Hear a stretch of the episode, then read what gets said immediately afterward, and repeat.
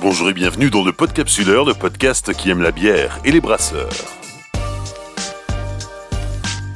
Saison 6, épisode 9, Eric Trossa, brasserie d'Uberard à Uberard.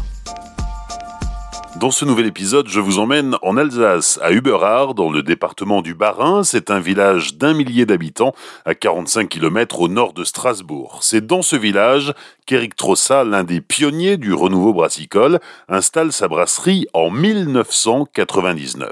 D'abord en plein centre du village, dans une ancienne manufacture de chaussures, puis 14 ans plus tard, dans un nouveau bâtiment construit sur mesure, dans une zone artisanale à la sortie du village. Mais surtout, je le redis, nous sommes en 1999. Il n'y a à l'époque qu'une poignée de brasseries artisanales en France. On n'achète pas son matériel sur Internet. Les fournisseurs de matières premières n'ont jamais envisagé de fournir d'aussi petits clients. Bref, les pionniers ont essuyé les plâtres et Eric Trossa a vécu cette époque épique. Bonjour, Eric euh, Trossa, brasserie du Beurard, petite brasserie depuis 99 à 45 km au nord de Strasbourg, euh, à l'entrée des, Vosges du Nord. Euh, brasserie du Beurard parce qu'on est dans le village du Beurard, qui est le, village qui a vu naître ta brasserie en 99. Alors c'est déjà une, vieille brasserie à, l'échelle de la, de la brasserie artisanale française. Ah, complètement. En 99, on était un peu les premiers et on nous regardait un petit peu bizarrement comme des extraterrestres qui arrivent euh, dans une terre de bière euh, à s'installer au pied des, grandes brasseries euh, historiques et, et à pas comprendre comment aujourd'hui, enfin à l'époque, on pouvait refaire de la bière de façon artisanale dans des, dans cuves à même, avec des étiquettes bizarres qui étaient loin de l'imagerie traditionnelle des bières et puis surtout des bières qui n'étaient ni filtrées ni pasteurisées qu'on ne trouvait plus du tout à l'époque. Et puis brasserie Uberard, bah parce qu'on on a mis du temps à trouver euh, une idée, à savoir comment on, allait s'appeler tout le temps de la construction de, la brasserie. Donc c'est bah, les gens autour de nous qui nous ont baptisé la brasserie du Uberard. Puis aujourd'hui, ça paraît tellement naturel et facile à, exprimer qu'on l'a gardé comme beaucoup de tes collègues brasseurs, rien ne te prédestinait à devenir brasseur. Avant ça, tu travaillais dans. Alors, tu étais déjà dans la Manche, euh, à Cherbourg, et tu travaillais dans le nucléaire. Oui, c'est vrai qu'à l'époque, il y avait plus, depuis fort longtemps, il n'y avait plus de formation spécifique dédiée à la brasserie. Puis de toute façon, ce marché n'existait plus, l'activité avait disparu. Et effectivement, on était un petit peu précurseur et j'étais surtout pas destiné à tout ça. Moi, j'ai une formation en, mécanique et j'ai commencé ma carrière dans, dans l'industrie nucléaire, dans le transport de matières nucléaires à Cherbourg. Mais à Cherbourg, on est dans la Manche et on n'est pas très loin des seuls fabricants français de fûts en inox qui s'appellent Maisonneuve. Leur métier à l'origine, c'était de faire des bidons à lait en alu. Ils ont évolué vers les fûts en inox à bière. Et c'est des gens que j'ai côtoyés dans le nucléaire parce qu'ils font également des fûts pour les, produits euh, vitrifiés euh, de matière nucléaire. Et c'est eux qui m'ont entre autres accompagné au démarrage en me faisant des, des, petits fermenteurs tout simples et en me vendant des fûts que j'ai pu leur payer euh, de nombreux mois plus tard quand j'ai eu les moyens de le faire. Quoi. Oui, parce qu'à l'époque, euh, il n'y avait pas de, de fournisseurs, de catalogue. On n'achetait pas son, matériel pour construire sa brasserie euh, en choisissant sur Internet. Ah, tout à fait. Il faut imaginer qu'en 99-98, euh, le marché n'existait pas. Il y avait très peu de brasseurs artisans en France, donc pas de fournisseurs en face. Et surtout pas d'Internet comme on peut le connaître aujourd'hui, où on tape une question sur Google et puis on a tout de suite les réponses, les fournisseurs, et puis des blogs avec des collègues qui vous expliquent tout. donc il fallait, il fallait réfléchir pas mal il fallait inventer. On pouvait aller croiser quelques confrères qui existaient à l'époque, comme euh, Lancelot, qui lui-même euh, avait euh, bricolé ses cuves et imaginé ses installations, ce qu'on a, a fait à Uberard en 99. Et avec des, fournisseurs, on a trouvé du matériel chez les, revendeurs de matériel de viticulture, qui petit à petit ont développé des choses spécifiques à la brasserie, mais c'était des choses qu'il fallait imaginer à l'époque et qu'on a du mal à imaginer aujourd'hui, quoi. Y compris pour les matières premières qu'on ne savait pas aller chercher euh, dans les grandes malteries qui se trouvent en Alsace, parce que euh, là-bas il faut y aller avec un train ou une péniche et personne ne faisait de l'épicerie pour ces nouveaux acteurs euh, de la bière. Et toi qui venais du milieu de la mécanique, c'est même toi qui as dessiné tes premières cuves voilà, alors euh, j'ai pu m'exprimer euh, peu sur la façon de faire la bière, mais sur la, conception, l'ingénierie, euh, entre guillemets, de, l'installation, ben, ça, ça a été une, fabrication maison. j'ai pu voir deux, trois petites brasseries qui existaient à l'époque et puis imaginer comment, comment faire la mienne. Et à partir de cuve et d'une autre cuve récupérée, j'ai fait une petite installation en fixe, sans tuyau souple et petit à petit, au bout de 7-8 ans, qu'on a quasiment automatisé et, qui fonctionnait très bien et qu'on a revendu il y a on a changé de bâtiment il y a 8 ans. Et aujourd'hui c'est une installation qui tourne à, Perpignan chez la brasserie Bock. Comment est-ce que du nucléaire on, devient brasseur? Qu'est-ce qui t'a poussé sur ce chemin-là? Le nucléaire, c'est un gros système avec euh, une grosse hiérarchie, beaucoup de contraintes, beaucoup de, mais où on apprend beaucoup de choses. Et c'est un, métier qui m'a passionné les premières années. Et puis je me suis aperçu qu'en fait c'était mon caractère euh, c'était un petit peu différent de ce qu'on attendait là-bas. Et moi, j'avais besoin d'indépendance et j'avais envie de monter mon entreprise, mon petit truc à moi. Et c'est complètement par hasard parce que je savais pas du tout vers quoi m'orienter. C'est complètement par hasard en faisant un pèlerinage à Strasbourg, j'ai fait mes études, que je croise Jean-Claude Collin, qui à l'époque euh, était l'instigateur de, de, Robière, euh, qui m'a parlé des brasseries artisanales, c'était fin 97, il parlait des brasseries artisanales qui étaient en train de se créer un petit peu aux quatre coins de la France. Moi qui étais devenu, après mon passage en Alsace, un amoureux des bières, mais sans savoir comment ça se faisait et à qui ça pouvait se vendre, etc., je me suis dit, bah voilà, ça c'est une bonne idée. Je vais monter ma brasserie. Et en Alsace. Parce que la région m'avait plu le temps de mes études, et... mais revenir euh, dix ans plus tard, le regard n'est pas le même quand on est étudiant et quand on doit s'y installer dans une région qui est quand même très particulière, avec une identité très forte, avec une langue particulière, parce que sans aucun moyen, quasiment aucun moyen financier, euh, on n'avait pas d'autre choix que de s'installer au fond de la campagne où l'accès était un peu plus facile financièrement à la location d'un bâtiment. En Alsace du Nord, euh, au milieu des Alsaciens qui parlent qu'alsacien, voir arriver euh, des gens de la France de l'intérieur qui vont faire une brasserie c'était deux mondes euh, complètement euh, opposés qui, se sont côtoyés et finalement rapidement on a fini par s'apprécier et puis euh, également des, confrères des, grandes brasseries qui au bout de 2-3 ans, ont compris que le marché, on le faisait ensemble. On était sur un même produit, une même diffusion, et que voilà, on était sur une complémentarité et que tout le monde avait à y gagner de travailler ensemble côte à côte. Tu t'installes au départ au centre du village du Beurard avant de, déménager sur le site où, tu nous reçois aujourd'hui. Il fallait commencer quelque part et puis euh, petit à petit la, brasserie a grandi. Il fallait commencer quelque part avec très peu de moyens. Donc, euh, on a jeté notre dévolu sur une ancienne manufacture de chaussures qui était un petit peu en ruine au centre du village du Beurard. Et donc, pendant deux mois, tous les jours, je suis allé voir le maire pour lui dire euh, Vous voulez pas me louer votre, auteur Win pour qu'on s'installe et qu'on y monte une brasserie. Donc au bout de deux mois, il a lâché l'affaire, il nous a donné les clés du bâtiment, qui était très très très très sommaire en équipement, hein, et on a, on a tout installé à l'intérieur. Et au bout de deux ans, comme on est encore là, ils nous ont mis des fenêtres, une porte et aménagé une cour. On a pu euh, faire avancer la brasserie pendant 14 ans dedans. Et au bout de la douzième année, donc on a fait l'acquisition d'un terrain euh, en zone artisanale à Uberard pour y construire un bâtiment vraiment dédié à la, brasserie où on a posé les, les, éléments, les fonctionnalités, on a dessiné un bâtiment autour et puis aujourd'hui on y est encore et ça fonctionne très bien. Ça reste une, petite brasserie, euh, une petite équipe, euh, quatre salariés plus toi aux, manettes. Voilà, après, chacun développe son entreprise avec ses ambitions, son caractère. Moi, je, moi ce qui me plaît, c'est de, que le bâtiment, les installations euh, fonctionnent correctement sans devienne, euh, sans que forcément tous les ans il y ait des progressions à un chiffre ou deux chiffres. L'essentiel c'est qu'à la fin de l'année on s'y retrouve euh, correctement, qu'on dégage des moyens pour progresser au niveau des, équipements et qu'on puisse améliorer nos conditions de travail tous les jours et la qualité de la bière également. Mais l'ambition du Beurard, c'est pas de, dans deux ans, trois ans ou quatre ans de tripler. Euh, voilà, c'est de s'installer confortablement dans la durée et qu'on puisse se faire plaisir tous les jours avec une petite équipe euh, de gens passionnés dans l'équipe. Quel est le regard que tu portes sur la filière bière aujourd'hui, 23 euh, ans après être lancée, à une époque où, on le rappelle, il n'y avait pas grand monde sur le marché? C'est incroyable euh, et personne n'aurait pu l'imaginer. Nous, euh, nous-mêmes, euh, en ayant démarré il y a 23 ans, imaginer tout ce qui s'est passé entre temps. Déjà en 2010, on était 2-3 on pensait arriver à un palier ou à un maximum. Et, en fait, il y avait encore tout à faire. Depuis 5 ans, c'est toujours une brasserie qui se monte tous les jours. Et, on le sent énormément parce que nous, depuis 5 ans, les, ventes se sont développées toutes seules. On n'a pas de fonction commerciale dans l'entreprise.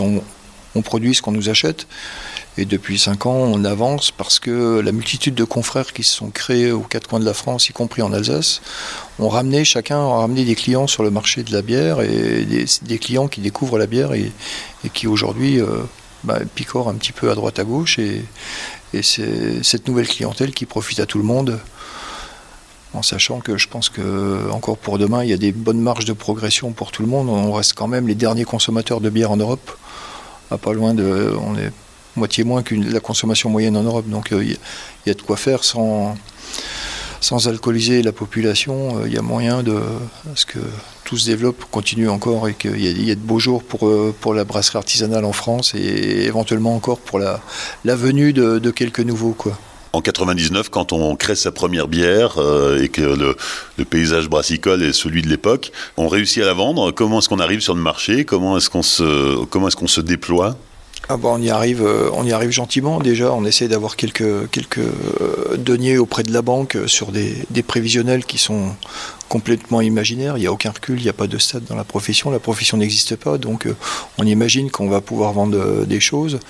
J'avais croisé l'ami Lancelot Bernard à l'époque qui faisait déjà 2000 hectos, mais il avait déjà 12 ans d'existence sur un marché déjà bien bretonnant et captif et ça faisait rêver. Alors je me suis dit, tiens, 2000, euh, allez, on va pas être aussi prétentieux, je vais faire mon prévisionnel à 1000, 1000 euh, hectos et quand on ramène ça au nombre de bouteilles par semaine, je me suis dit, waouh, waouh, mais à qui est-ce que je peux vendre tout ça quoi? C'était Donc on, a, j'ai rétro-pédalé jusqu'à 300 ou 400 hectos pour faire le premier prévisionnel et c'était déjà énorme. Et, mais bon, finalement, il y a quand même eu un, petit effet de curiosité. Le chantier a duré euh, deux fois plus longtemps que prévu là, pour bricoler nos cuvalets.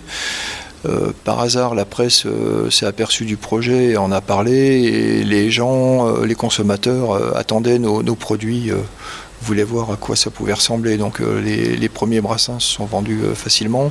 Il y avait un véritable effet de curiosité. Puis on avait en Alsace quelques, quelques cavistes qui étaient déjà spécialisés dans la distribution de, de bières artisanales, plus belges et allemandes. Mais voilà, il y a eu un petit engouement et puis après les, choses se sont mises en place euh, tout doucement euh, avec quelques cafetiers indépendants qui voulaient aussi euh, présenter des choses originales. Mais l'affaire n'était pas, était pas gagnée en Alsace parce qu'il y a une vraie culture bière, mais on est attaché depuis des générations à sa brasserie son brasseur historique, son distributeur historique, et, puis il y a une vraie religion en Alsace aussi, c'est le picon. Pour boire du picon, bah, il faut une bonne Cronenbourg, une bonne Météore ou une bonne bière de Saverne, mais, mais moins une bière artisanale. Les choses évoluent et on finit par y arriver même euh, au cœur de la première région brassicole française.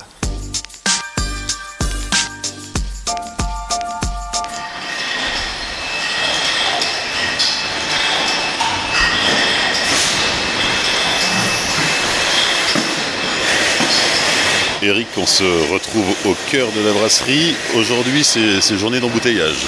Aujourd'hui, c'est journée d'embouteillage. Oui, on va pas brasser en même temps.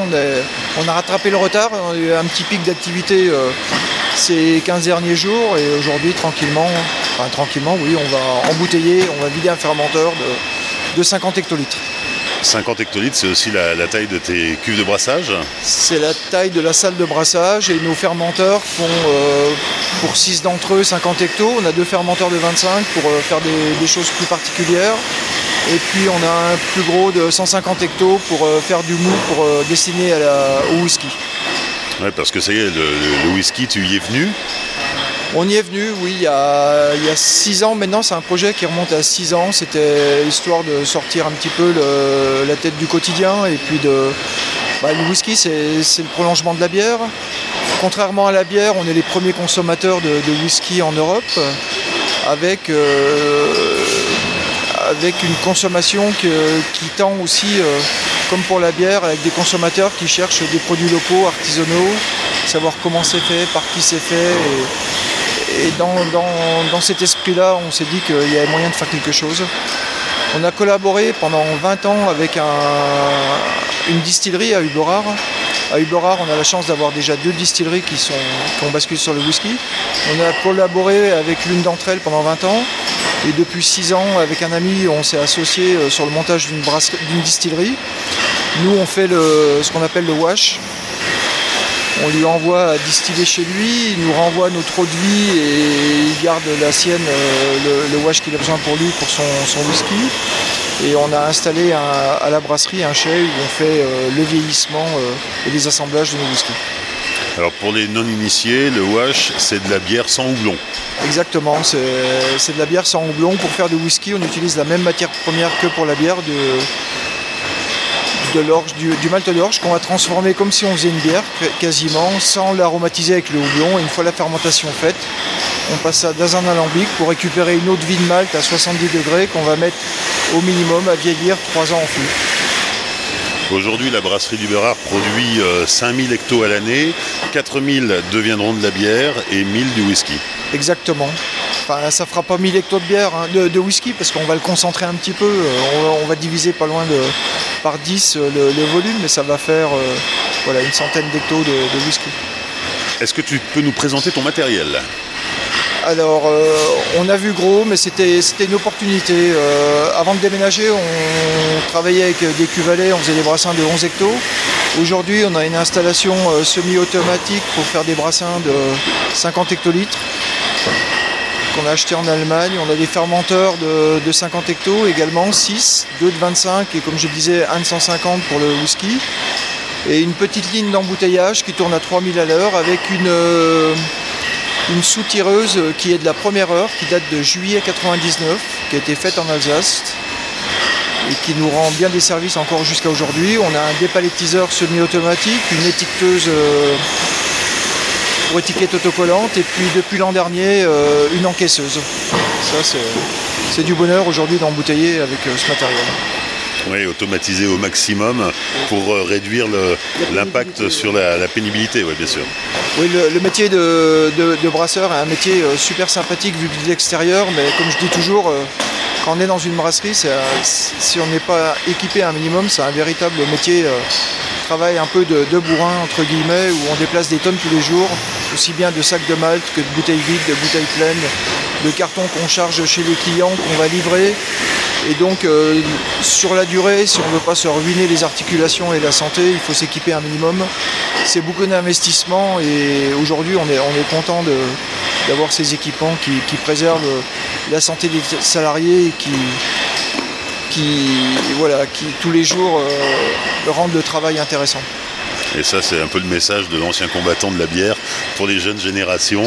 Complètement, oui. Euh, pensez à votre santé quand, vous vous installez, c'est d'avoir tout de plein pied et puis euh, regarder euh, aux subventions auxquelles on peut accéder, euh, notamment avec la CARSAT qui, combat les, troubles musculosquelettiques et qui vont vous aider au travers de subventions à vous équiper pour, pour embouteiller ou pour éviter de vous casser le dos avec des vous équiper avec des gerbeurs électriques ou avec des, fumeuses de palettes, des encaisseuses, tout un tas de matériel qui sont les bienvenus pour un travail quotidien.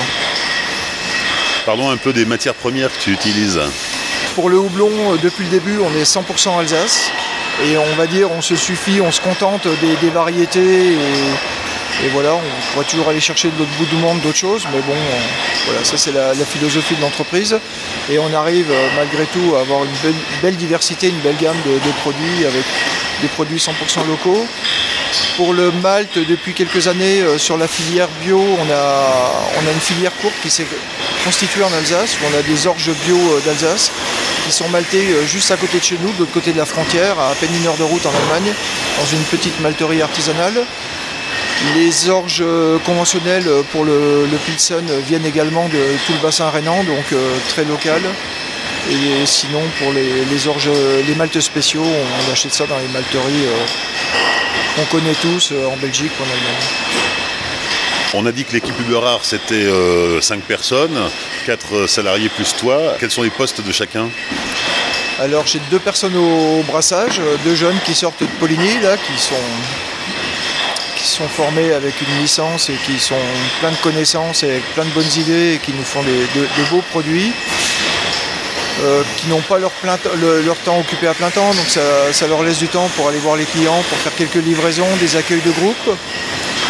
J'ai une personne qui s'occupe du, du chai, whisky, et pareil, qui n'est pas à plein temps sur cette fonction-là, et donc euh, qui a du temps pour, euh, accueillir des groupes et, faire des livraisons. Chacun est un petit peu polyvalent et à l'occasion de, sortir un peu de, l'environnement quotidien de la brasserie, d'aller à la rencontre des clients, d'avoir des retours des clients.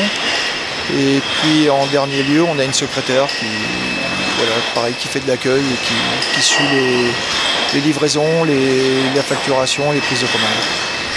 23 ans après, toujours pas de commerciaux Non, non, ça c'est un peu la particularité, c'est qu'on n'a pas de véritable fonction commerciale dans l'entreprise et encore aujourd'hui 90% des, clients qu'on livre sont des clients qui sont venus nous chercher.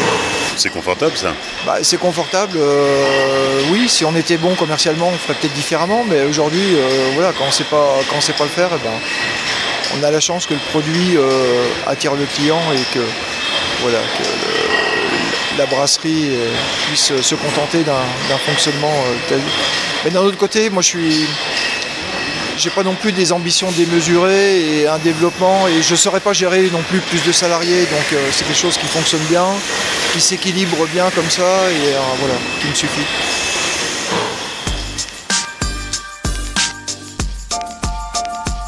les cinq dernières minutes avec euh, la dégustation. Nous allons pouvoir découvrir une partie euh, de la gamme des bières Uberard. Eric, nous as-tu préparé Olivier, bah, tu m'as suggéré 5 produits et pas plus pour les 5 dernières minutes. On va commencer par la dernière bière qu'on vient de sortir, une bière toute légère, la Summer White, euh, qu'on a fait en collaboration avec les bières du donjon, avec Romain qui, était là chez nous il y a 15 ans en stage quand il était tout jeune étudiant. Maintenant c'est un, aguerri de la, brasserie et il officie euh, en... Où ça déjà En Côte d'Or, merci. Et il nous fait des bières extraordinaires, euh, assez exubérantes par rapport à ce qu'on fait. Et on a, on a mêlé euh, nos, nos, deux sciences pour euh, sortir un petit truc gentil pour l'été. Une bière à 3,5 d'alcool, aromatisée au miel, à la verveine, au gingembre et au citron.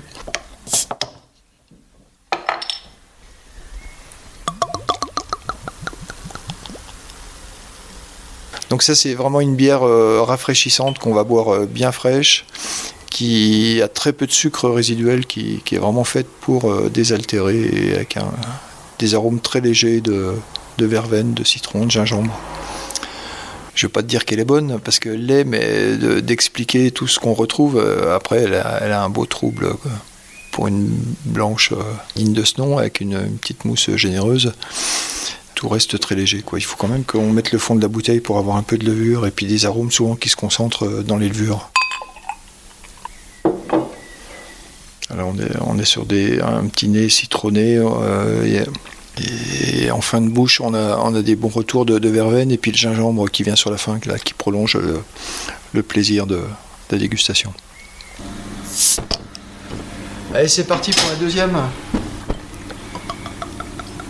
Deuxième bière, on attaque notre bière blonde bio. On a développé une gamme bio depuis une petite vingtaine d'années qu'on a élargie. Euh, encore euh, ces derniers temps avec une IPA il y a deux ans, et puis la Summer White qu'on a dégusté juste avant, avec euh, des orges locaux, maltés localement, et comme pour toutes nos bières, bio ou non bio, avec que des houblons 100% Alsace.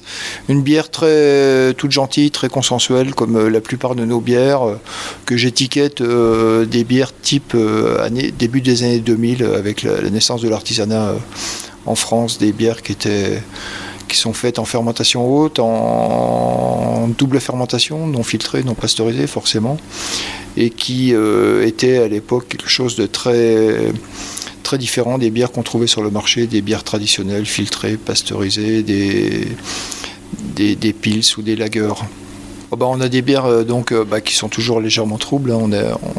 on n'est pas filtré, un nez très léger, une mousse, on n'est pas les spécialistes de, de, la mousse, donc on a, on a régulièrement euh, très peu ou moyennement de, mousse sur nos bières.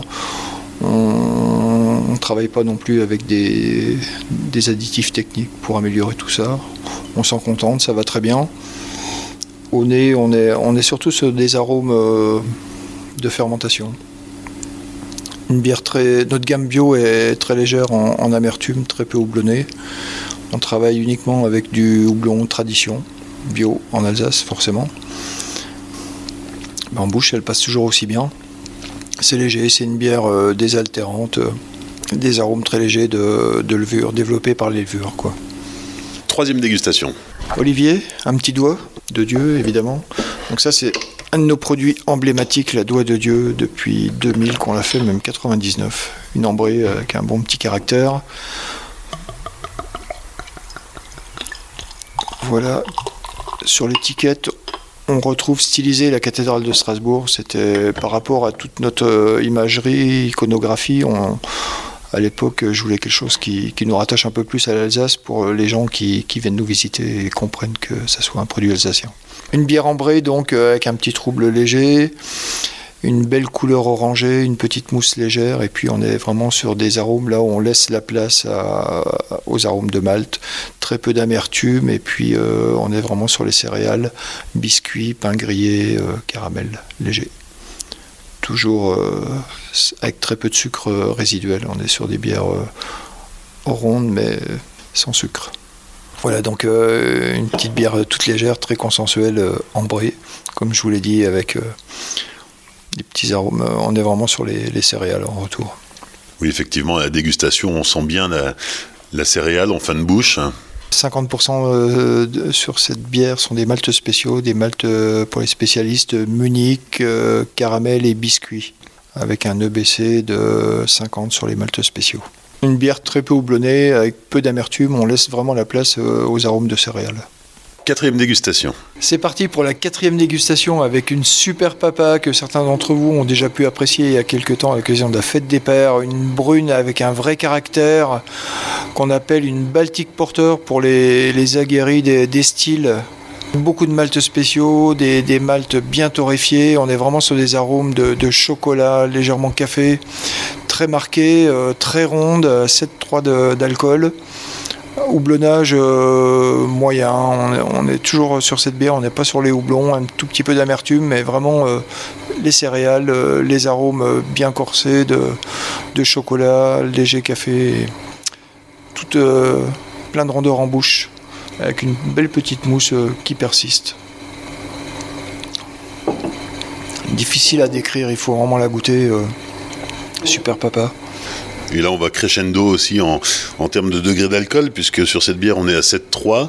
C'est finalement assez récent, les bières au-delà de, au-delà de 5 degrés euh, à la brasserie Uberard. Ah oui, pour nous, c'est tout récent. Euh, jusqu'à présent, on se contentait de, de bières à, à 4-8. C'était une volonté. C'est vrai qu'on a cédé un petit peu aux demandes de, nos clients. On a sorti deux bières à, à 7,3, une brune et une blonde, et puis plus récemment, une, double IPA à 8 degrés. Mais ça reste quand même euh, des volumes marginaux chez nous, euh, avec une clientèle qui, qui, reste attachée à des produits légers, faciles à boire et relativement consensuel. Cinquième dégustation, on est sur le stout de la maison. Exactement. Plus précisément, une rustique porteur. On appelait ça une bière noire, mais les spécialistes nous ont corrigé. On a immédiatement corrigé l'étiquette. Euh, alors ça, c'est une des bières, une des toutes premières bières qu'on a faites. On a arrangé quand même euh, au fur et à mesure des années la, recette, mais à l'origine, on l'a faite en 99. Il y avait un festival, on venait à peine de démarrer, un festival du pétrole juste à côté de chez nous, parce que faut savoir qu'à côté du Beurard, euh, toute l'histoire mondiale du pétrole a démarré dans les années 1750 où on, creusait, on ramassait déjà du pétrole qui, qui suintait à la surface des champs. Et donc cette bière noire, euh, nous on existait à peine, euh, les festivaliers ils ont pris peur, ils l'ont ils l'ont pas prise. Mais on a eu de la chance, on avait l'éclipse qui suivait la semaine d'après. On a une éclipse totale en Alsace qui est passée en août 99 euh, et c'est devenu la bière de l'éclipse. Elle a rencontré un petit succès sympathique et derrière, eh ben, on l'a réédité. C'est devenu Jean Balthazar et à la même période, on a fait une bière aux fruits rouges qu'on a appelée Marie-Noël, qui était notre bière de Noël. En référence à quelle chanson? Ben, Forcément à notre ami Dutronc et, et la fille du Père Noël, quoi. Marie-Noël. Voilà, donc c'est une, noire euh, légère à 4,8 euh, degrés d'alcool, peu amère. On est vraiment sur des, arômes de, malt euh, de céréales, de café, avec une toute petite pointe de, de malt tourbé qu'on utilise pour notre whisky. Allons-y pour la dégustation.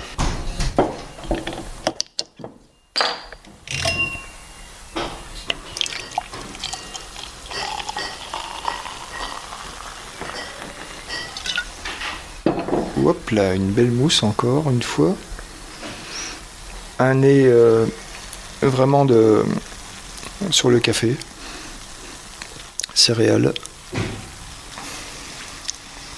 Et en bouche énormément d'arômes, euh, toujours euh, café, céréales. En fin de bouche, notre léger tourbé qui arrive. Une bière, une bière gourmande et légère. La question piège, c'est pour la fin. Deux conditionnements euh, principaux chez Uberard. La bouteille classique de 33 centilitres, mais la bouteille de 50 centilitres. Alors pourquoi ce format? En fait, 90% de nos bières sont conditionnées en bouteille de 50 sur un format type anglais qu'on trouvait original et ça permettait de se démarquer en 99 quand on a lancé notre production de, tout ce qui se faisait. Puis on est resté attaché à ce format et aujourd'hui encore, euh, on fait très peu de bouteilles en 33 sur un format euh, un, 33 qui est une, bouteille homothétique de la, de la 50 euh, avec un grand col différente euh, qui permet de se différencier également en rayon des, traditionnels Steiny ou long neck. Comment est-ce que la brasserie a évolué? Parce que évidemment aujourd'hui il y a tout un panel de recettes, je ne les ai pas comptées, mais tu vas nous dire ça par cœur. au fil du temps? On a une vingtaine de recettes, mais c'est on, a décliné, on va dire, euh, sur les couleurs, euh, sur l'aromatisation. On n'en est pas encore venu aujourd'hui, euh, à part une IPA, on n'est pas sur les produits tendance ou développés par les, nouveaux acteurs de, la profession. et on n'ira pas sur ce marché. Voilà, chacun se complète. Aujourd'hui, on est content de voir arriver des nouveaux acteurs avec des nouveaux produits, des NEPA ou d'autres choses. Euh, c'est pas non plus notre registre, c'est pas forcément notre clientèle ou notre savoir-faire, et on continue sur nos bières qu'on maîtrise euh, depuis, euh, depuis 23 ans. Des projets pour Uberard Des projets, on en a eu des gros. Pour l'instant, il n'y en a plus trop. Non, on va, poursuivre les collaborations, euh, certainement avec les bières du donjon, parce qu'on on est content du premier résultat et eux aussi. Et, puis ça, crée une petite une dynamique sympathique. Et puis c'est l'occasion de sortir des, sentiers battus et pour chacun d'aller voir ce que les autres font. Euh, voilà, puis après, euh, au niveau des bâtiments, on est bien et les prochaines évolutions ce sera peut-être encore d'arranger un petit peu la ligne d'embouteillage voilà, pour offrir plus de confort aux employés.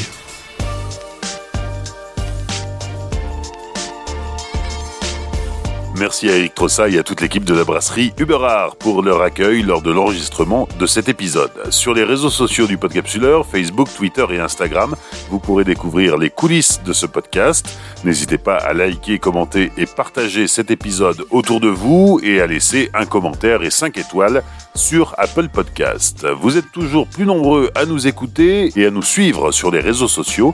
N'oubliez pas de soutenir le Podcapsuleur sur Tipeee. Rendez-vous dans 15 jours à Marseille pour une autre visite de brasserie. D'ici là, souvenez-vous, l'abus d'alcool est dangereux pour la santé, alors savourez mais sans forcer.